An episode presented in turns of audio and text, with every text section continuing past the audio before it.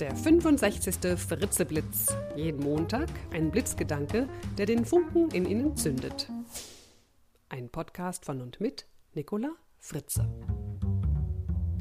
Hallo und guten Montagmorgen. Heute gibt es wieder einen Fritzeblitz mit Witz zum Schmunzeln und Nachdenken. Das einmillionste Auto fährt über die Brücke.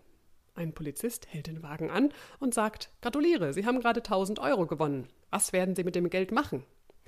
Zuerst mache ich mal den Führerschein, erklärt der Fahrer treuherzig. Glauben Sie ihm kein Wort, fällt die Frau neben ihm rasch ein. Er ist total betrunken. Da ruft der schwerhörige Opa aus dem hinteren Teil des Wagens. Seht ihr, ich hab's euch ja gleich gesagt, mit dem gestohlenen Auto kommen wir nicht weit.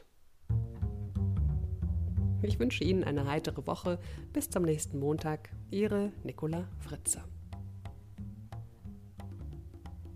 Weitere Informationen zu mir finden Sie auf www.nicolafritze.de.